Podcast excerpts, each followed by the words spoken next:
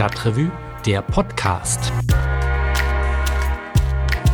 Hi und herzlich willkommen beim Stadtrevue Podcast im Mai 2021. Mein Name ist Christian Wertschulte. Ich arbeite als Redakteur bei der Stadtrevue. Und ich muss jetzt erstmal ein riesiges Dankeschön loswerden und zwar an euch, ähm, die Stadtrevue Community. Denn vor ein paar Tagen hat ja unser Crowdfunding für Stadtrevue Plus begonnen. Das ist unser digitales Stadtmagazin. Und da sind schon weit über 16.000 Euro zusammengekommen. Mich macht das ehrlich gesagt ein bisschen sprachlos. Ich habe das wirklich nicht erwartet und ich weiß, dem Rest des Stadtrevue-Kollektivs, dem geht es auf jeden Fall genauso. Also vielen, vielen, vielen, vielen Dank dafür. Ihr seid einfach toll. Wem das alles noch nicht sagt, ähm, hier mal die Kurzfassung. Also wir planen was Neues im Netz, äh, das heißt Stadtrevue Plus. Worum es genau dabei geht, das könnt ihr nachlesen auf stadtrevue.de slash stadtrevue plus oder nachhören hier im April-Podcast. Die Links dazu habe ich euch nochmal in die Shownotes gepackt. Und falls ihr euch danach entschließt, beim Crowdfunding mitzumachen, habt ihr noch ein bisschen Zeit dazu. Das Ganze endet nämlich erst am 6. Juni. Was haben wir vor mit eurem Geld? Wir würden gerne mehr und auch aktuelleren Journalismus machen.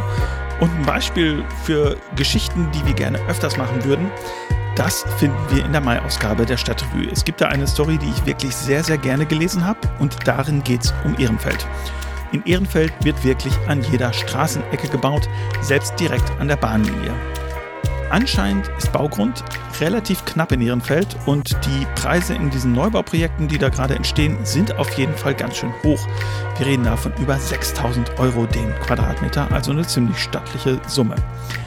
Was das mit Ehrenfeld machen wird, das hat Philipp Haser für uns aufgeschrieben. Und der ist jetzt auch am anderen Ende eines Zoom-Calls. Hallo Philipp. Hallo Christian. Philipp, in deiner Titelstory in der aktuellen Stadtrevue, da geht es um Ehrenfeld und um Stadtplanung. Ähm, ich bin jetzt entgegen des Klischees nicht so super oft in Ehrenfeld und in ähm, Pandemiezeiten noch mal ein bisschen weniger. Vielleicht magst du erstmal kurz äh, Menschen wie mich aufklären, wie viel wird da eigentlich gerade gebaut in Ehrenfeld? Also eine Gesamtzahl kann ich nicht sagen. Es gibt so viele kleine Projekte auch so, wo jemand dann im Hinterhof noch baut oder in einer äh, Baulücke an der Subbelrater Straße, äh, kurz vor der äußeren Kanalstraße zum Beispiel. Und dann gibt es aber ähm, größere Baufelder, die derzeit bebaut werden. Am Güterbahnhof zum Beispiel, am ehemaligen, an der Vogelsanger Straße, da werden 450 Wohnungen gebaut. Das ist dann schon eine ganz ordentliche Hausnummer an der Inneren Kanalstraße am äh, sogenannten Siemens-Gelände am Rande von Ehrenfeld quasi hin zum inneren Grüngürtel. Da wird derzeit das äh, Baurecht geschaffen für 430 Wohnungen. Ähm, an der Liebigstraße wird im Herbst ein Autohaus abgerissen, ein ehemaliges, und dort ähm, inklusive auf dem nebenanliegenden Parkplatz sollen dann 180 Wohnungen gebaut werden.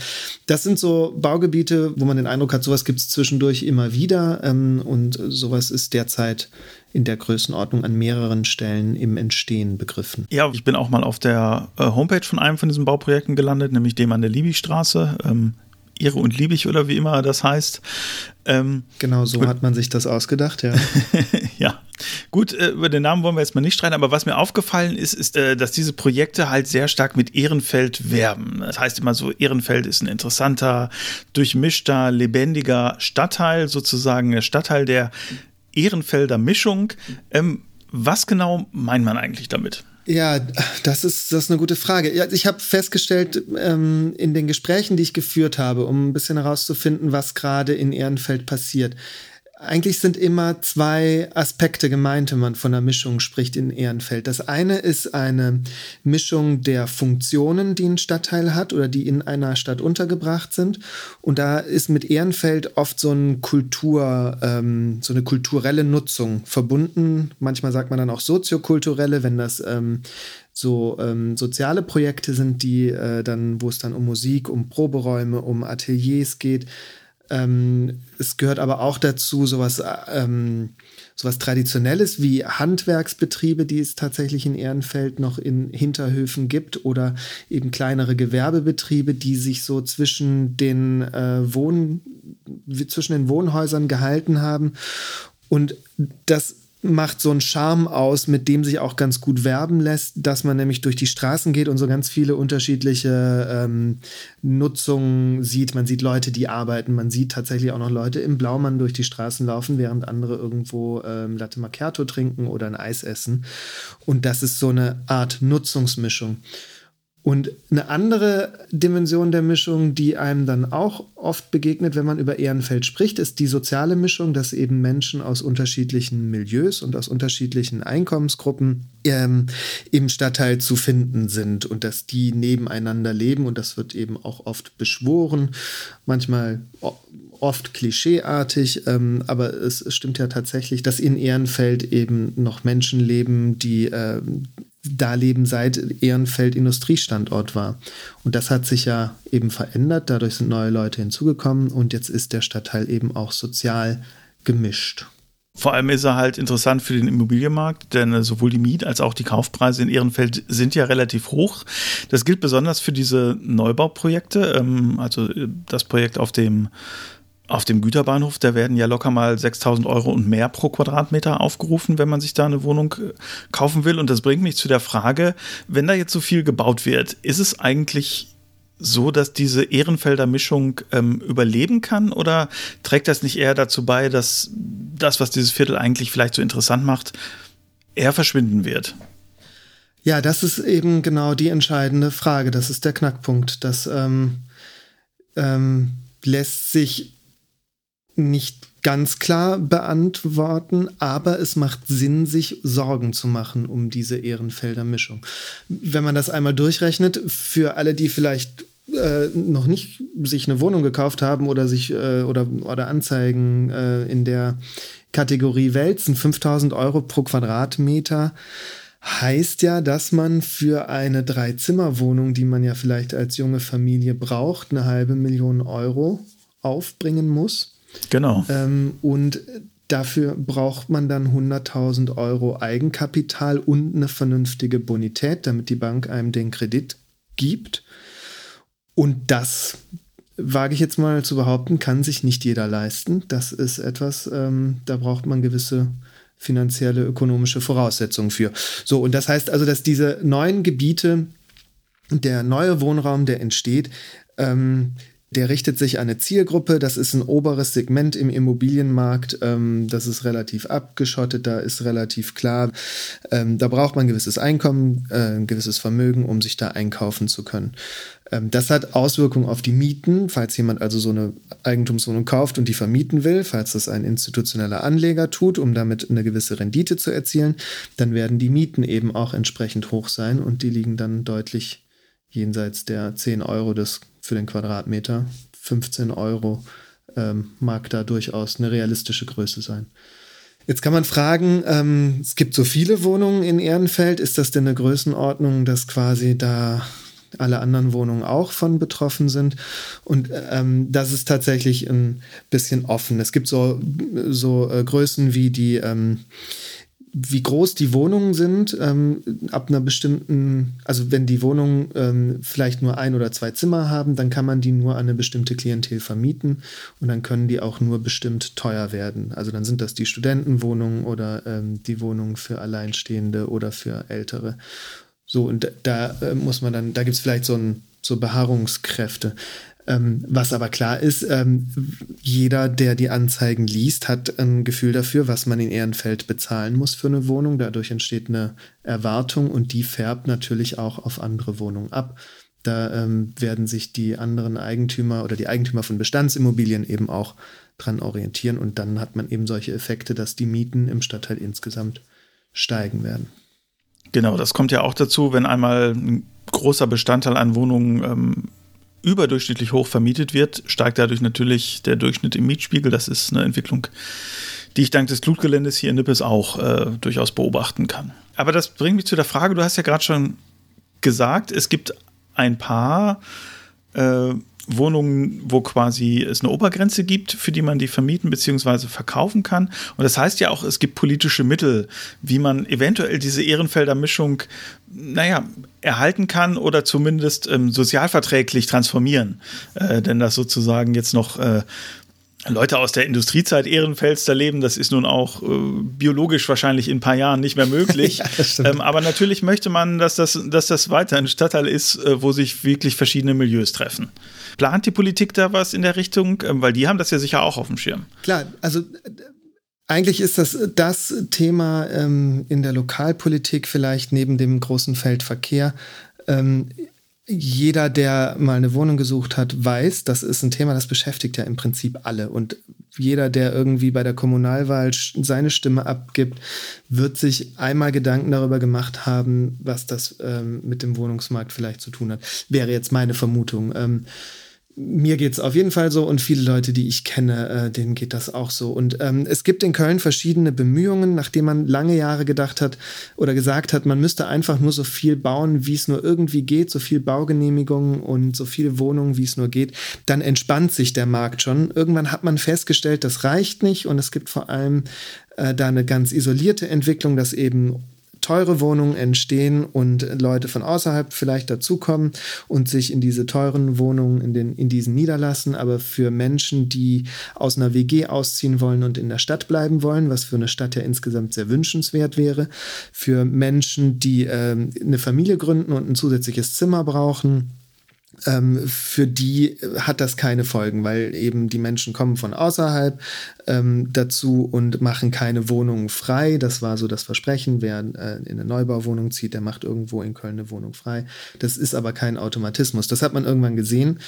Und um bezahlbare, um die anderen Segmente oder bezahlbaren Wohnraum ähm, da nennenswert Wohnungen zu schaffen, hat man dann sich auf eine Quotenregelung geeinigt 2013, das oft bemühte kooperative Baulandmodell, in dem äh, 30 Prozent Sozialwohnungen vorgeschrieben sind in einem Neubaugebiet ab 20 Wohneinheiten und es muss aber auch ein Neubaugebiet sein, wo ähm, Baurecht geschaffen werden muss. Das heißt, wo vorher noch kein Wohngebiet ausgewiesen war. Und diese Ausweisung ist eben ein politischer Beschluss. Das muss der Rat beschließen mit einer Mehrheit.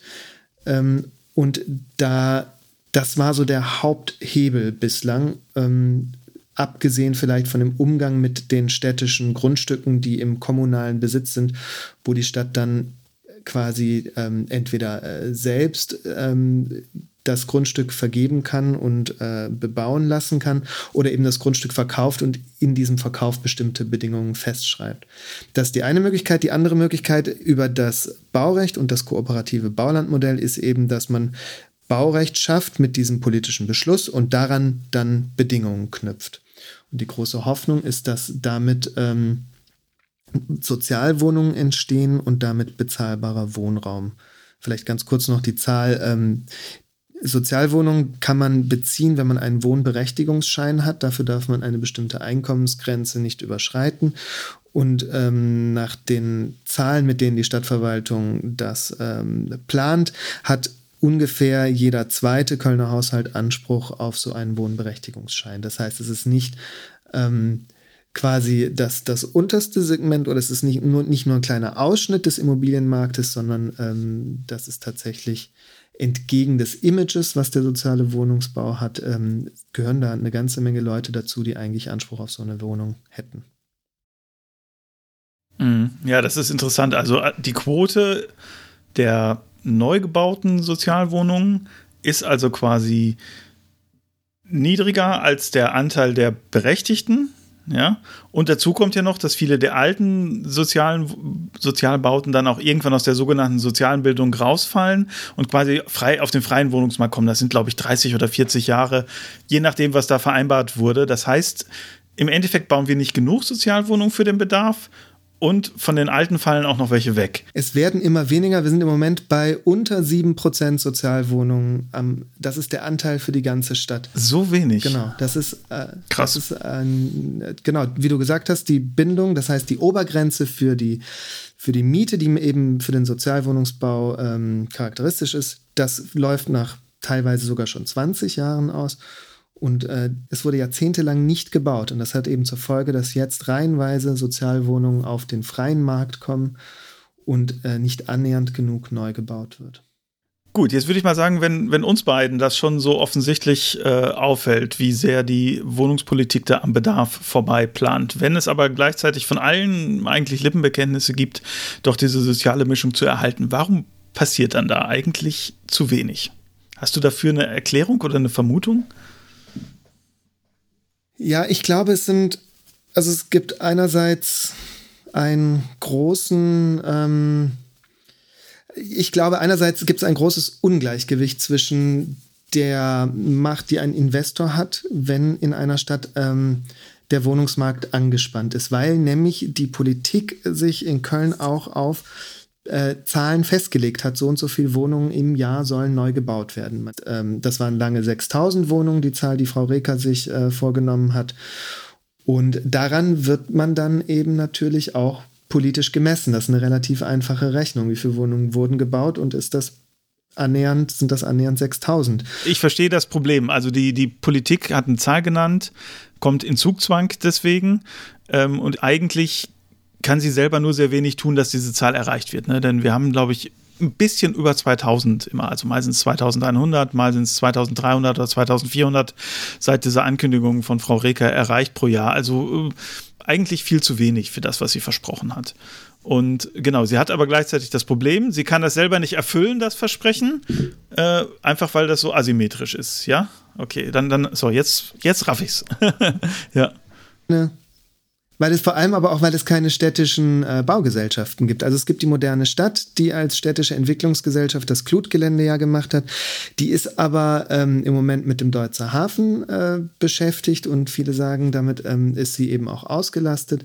Und ähm, die, es, ist, es gibt keine andere große städtische oder stadtnahe äh, Gesellschaft, die bauen und entwickeln würde. Das heißt, die Stadt ist auf die Hilfe der Investoren da angewiesen, genau. Und sie könnte nicht sagen, dann vergeben wir das Grundstück eben an jemand anders. Obwohl man das eben jetzt ähm, jüngst versucht, dass man verstärkt ähm, städtische Grundstücke an Genossenschaften ähm, oder an andere eher gemeinwohlorientierte Immobilienunternehmen vergibt. Mhm.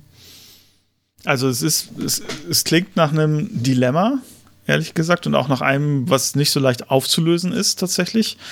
Ähm, wenn du mal in die Glaskugel schaust, ich weiß, das tun wir Journalisten eigentlich ungern, ähm, und mal auf den Stadtteil schaust, was hast du denn für ein Gefühl von dem, was du jetzt weißt, wie Ehrenfeld in fünf Jahren aussieht? Hat sich da wirklich viel verändert? Weil ähm, es gibt ja auch Leute, die trotz der hohen Mieten nicht abgeschreckt werden, weil sie sagen, das nehme ich jetzt in Kauf für zwei Jahre, dann ist mein Zimmer halt ein bisschen kleiner. Äh, vielleicht verdiene ich auch gut. Also es ist so ein bisschen interessant, wie würdest du sagen, wie sieht Ehrenfeld aus äh, in fünf Jahren oder vielleicht in zehn Jahren? Ja, ich, da, natürlich echt schwer und äh, mit Sicherheit werde ich falsch liegen. Ähm, was, was ich auf jeden Fall jetzt ähm, gemerkt habe für die Recherchen zu der Titelgeschichte ist, dass sich Ehrenfeld in, ähm, in diesen Randbereichen nochmal enorm entwickeln wird. Das ist jetzt, wenn man äh, quasi die Widdersdorfer Straße statt auswärts fährt oder wenn man auch die Vogelsanger Straße statt auswärts fährt. Irgendwann steht man dann mitten im Gewerbegebiet. Und nach den ähm, Entwicklungen, die im Moment sich da schon abzeichnen, ist relativ klar, dass da mehr Wohnen hinkommen wird. Das heißt, da wird ähm, da, da es eine neue Mischung geben. Das wird sicherlich nicht mehr die gleiche sein, äh, oder das wird nicht das konservieren, was es vielleicht in Ehrenfeld mal gab und was es jetzt noch gibt. Da wird was Neues entstehen. Ähm, das wird mit Sicherheit ähm, aufgewertet. Das wird mit sicherlich mit Sicherheit etwas ähm, etwas höherwertiges sein. Ähm, wie sehr das dann aber, wie sehr es da vielleicht dann zwischendrin eingesprengselt Sozialwohnungen gibt und vielleicht auch kulturelle Nutzung, das heißt äh, Akteure, Clubs, Proberäume, Atelierhäuser oder sowas, die da Nischen finden und vielleicht auch äh, Krallen genug haben, um, um sich da, um sich da festzubeißen. Ähm, das, das wird jetzt so die spannende Frage der nächsten Jahre sein. Und ich würde aber auch sagen, dass das ganz entscheidend abhängt vom politischen Willen und vom taktischen Geschick von Verwaltung und Politik zusammen, dass man sich eben wirklich auf den Rosenboden setzt und sich nicht ähm, und, und glasklare Vorgaben macht dafür, wie sich diese Randbereiche und diese Nischen entwickeln. Und das kann ja auch durchaus äh, funktionieren. Ähm, wenn sich die Stadt anstrengt. Und da gibt es in Ehrenfeld ja auch ein Beispiel, äh, das Jack in the Box, was sozusagen so ein bisschen verladen wurde vom Investor auf dem alten Güterbahnhof gelenkt, wo die Stadt dann aber sehr viel Energie aufgewendet hat, den zumindest ein kleines äh, Haus weiter dazu ermöglichen, wo die jetzt auch relativ lange erstmal bleiben dürfen. Und äh, das ist vielleicht nicht so, wie es ursprünglich mal gedacht war, aber es ist dann doch ähm, zumindest ein kleiner Erfolg geblieben, dass sie zumindest jetzt in Ehrenfeld bleiben können für die nächsten paar Jahrzehnte. Von daher hoffen wir, dass die Stadt diese Energie dann auch äh, weiter aufbringt. Also ich, ich hoffe es zumindest, äh, nicht nur in meinem Interesse, sondern auch in dem aller Wohnungssuchenden in dieser Stadt. Äh, es ist wirklich äh, höchste Not und mich überrascht auch immer, dass das Thema äh, auf der politischen Agenda so wenig vorkommt und gerade jetzt vor der Bundestagswahl, ähm, falls wir da mal durch sind mit der Pandemie, hoffe ich doch sehr, dass das Thema Wohnen wirklich äh, bestimmt wird. Ähm, es kann sein, dass das nur meine linksliberale Großstädter äh, Mittelklassenperspektive ist, ähm, aber es wohnen auch andere Menschen. Ich hatte heute einen Handwerker im Haus, der kann sich die Mieten in Köln auch nicht mehr leisten und wohnt jetzt in Bensberg. Und ich hätte es aber gerne, wenn er auch in Köln wohnen ja. könnte. Ich, was ich gelernt habe, ist der, der Begriff der unterdrückten Nachfrage. Das war für mich etwas Neues. Und das lässt sich, das, das lässt sich ganz handfest illustrieren, eben anhand der Beispiele, die ich, die ich gerade gesagt habe. Wenn jemand ähm, aus einer WG ausziehen möchte, weil er jetzt halt den Job hat und äh, sich eine eigene Wohnung leisten kann und vielleicht mit jemandem zu, anders zusammenziehen möchte, dann ähm, und das aber nicht tun kann, weil er keine Wohnung findet, dann bleibt er eben erstmal in der WG wohnen und dann taucht er als Nachfragender auf dem Markt auch erstmal nicht auf. Das ist halt jemand, der dann keinen äh, Mietvertrag unterschreibt oder äh, keine, keine ähm, Baufinanzierung oder so äh, macht und vielleicht auch irgendwann resigniert und da wohnen bleibt. Oder auf der anderen Seite eben auch ähm, ein Beispiel, was ich auch gehört habe, Pärchen, die zusammen wohnen bleiben, obwohl sie sich eigentlich getrennt haben, weil sie eben keine neue Wohnung finden. Ja, kenne ich auch solche Fälle. Da fallen einem sofort Beispiele ein und man kann sich dann schon sehr gut vorstellen, was, was das Unterdrückte daran genau bedeutet. Und das hat ja schon viel dann mit ähm, Zufriedenheit und ähm, mit dem Alltag zu tun, den man dann lebt. Ja, also Ehrenfeld, ein Stadtteil, der vielen von uns aus den verschiedensten Gründen am Herzen liegt, ähm, wird es, glaube ich, in der Zukunft etwas schwer haben. Wir erzählen natürlich, wie es dort weitergeht. Vielen lieben Dank, Philipp. Gerne. Bis bald. Dass Männer es in unserer Gesellschaft ein bisschen einfacher haben, ist, glaube ich, jetzt nicht so eine sonderlich kontroverse These. Man muss dafür nur in die Führungsetagen der meisten Firmen oder auf die monatliche Lohnabrechnung schauen oder mal Studien über sexualisierte Gewalt lesen. Das sind die großen, die offensichtlichen Probleme im Geschlechterverhältnis, aber auch im Kleinen zeigt sich diese männliche Vorherrschaft, das Patriarchat. Das ist die These der Kölner Journalistin Rebecca Endler. Die hat ein Buch darüber geschrieben, das heißt Das Patriarchat der Dinge. Und wir haben uns gedacht, dieses Patriarchat schauen wir uns mal vor Ort an, nämlich hier in Köln. Dummerweise haben wir uns dafür einen Tag ausgesucht, an dem es sich von seiner frostigsten Seite gezeigt hat. 4 Grad Celsius, dazu Schneehagel. Oh. Boah, scheiße. Erschwerte Bedingungen. Aber hallo. Ja, wir haben uns dann erstmal untergestellt und zwar auf der Zwischenebene der U-Bahn-Station am Friesenplatz.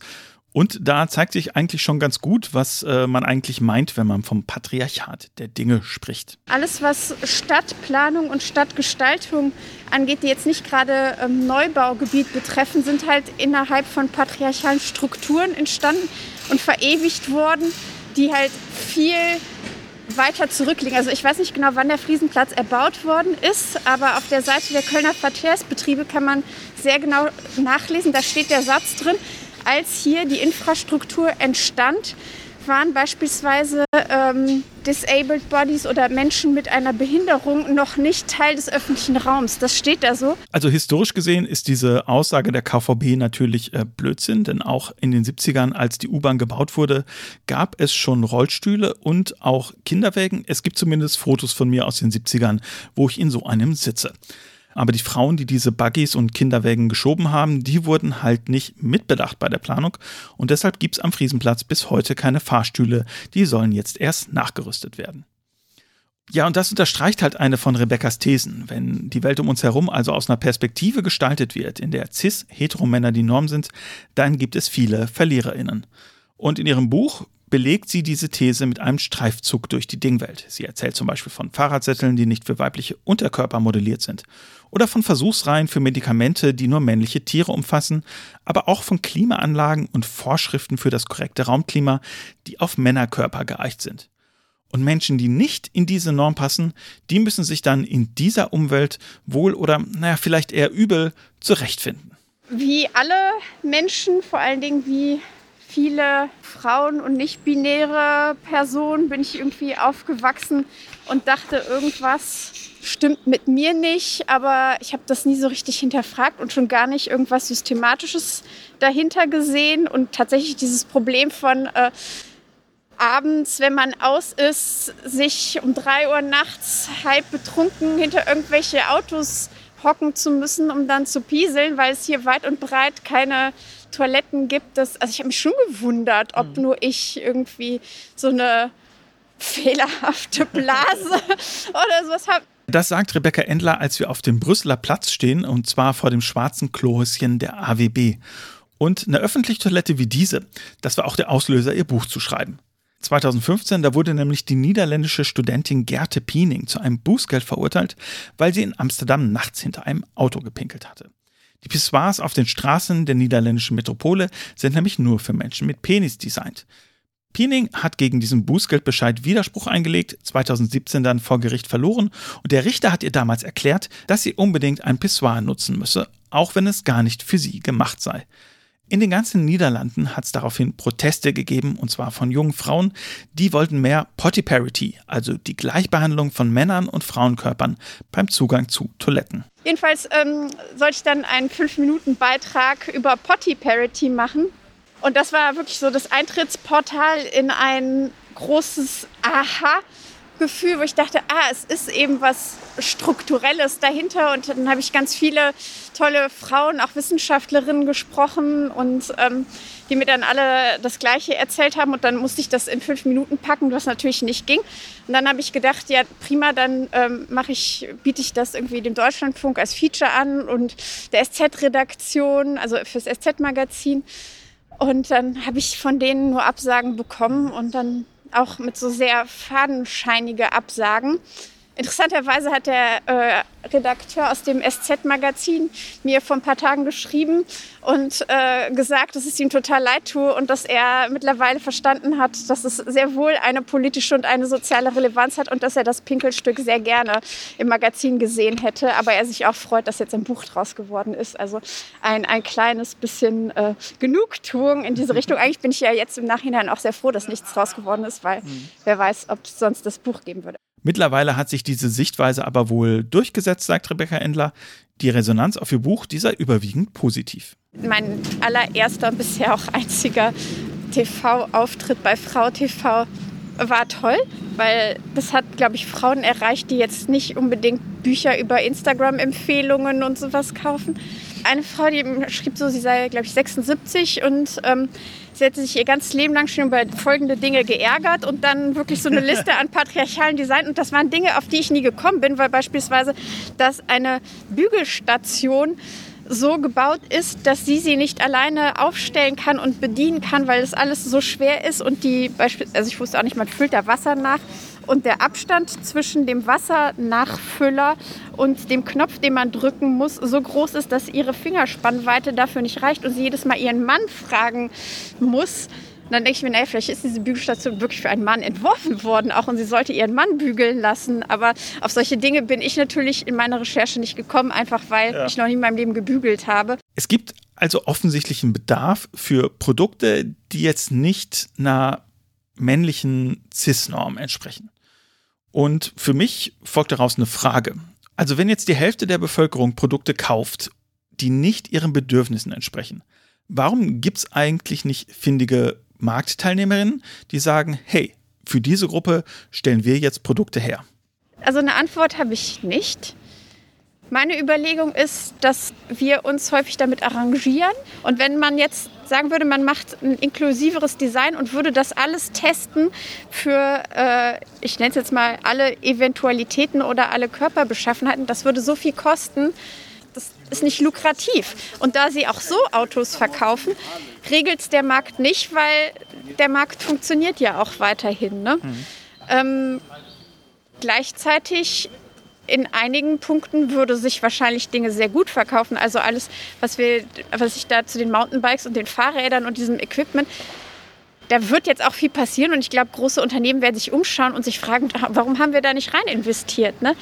Okay, das leuchtet mir ein. Unsere Ökonomie basiert eigentlich darauf, Produkte massenhaft herzustellen. Und wenn der eine Teil der Masse dann ausgeschlossen ist, ist es immer noch billiger, als für zwei große Massen zu produzieren. Wir sind dann erstmal weitergegangen über die Ehrenstraße in Richtung Altstadt. Und da hat mir Rebecca von ihrem Problem erzählt, die sie hat, wenn sie hier mit ihrem Kinderwagen entlang geht. Zum Beispiel, dass die Bürgersteige viel zu schmal sind und man kaum aneinander vorbeikommt. Ich kann das sofort nachvollziehen, auch wenn die Ehrenstraße wegen des Lockdowns äh, bei unserem Spaziergang wirklich menschenleer war. Für Rebecca gibt es dann eine relativ einfache Lösung, wenn man solche Probleme aus dem Weg gehen will. Und die besteht darin, dass man einfach alle betroffenen Gruppen einbezieht, wenn man öffentlichen Raum plant.